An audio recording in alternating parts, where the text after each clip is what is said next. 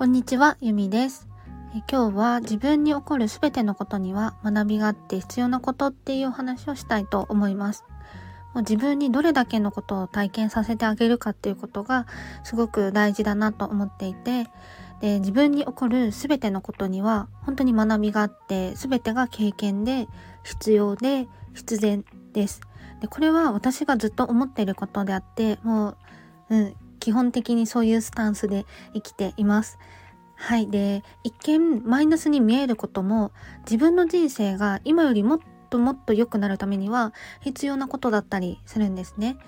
で、まあ例えば仕事でうまくいかないことがあったとしても、失恋したとしても、人間関係がこじれたとしても、辛いことがあったとしても、それはこれからの自分がもっと輝く未来に進むための一つの経験です。で、その渦中にいると目の前のしんどい現実しか見えなくなることも多いと思います。でもそこには必ずギフトがあります。で、それに気づいた少し先にもこれまたギフトが待っています。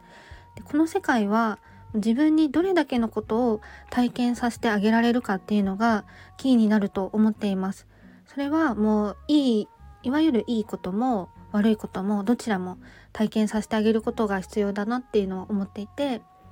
で失敗をすれて傷つかないようにってじっと縮こまっているよりも、まあ、どんな経験も自分にさせてあげる許可っていうのが本当に愛のある行動じゃないかなって思っております。はい。もうね、あの、来世に期待しようみたいな人も中にはいるんですけど、そのね、来世なんてね、いつ来るかわかんないし、次また地球に生まれてくるとも限らないし、この平和で安全な日本に生まれてくるとも限らないんですよね。うん。なので、私自身はもういつでも今を目いっぱい、この地球を目いっぱい楽しみたいなと思っています。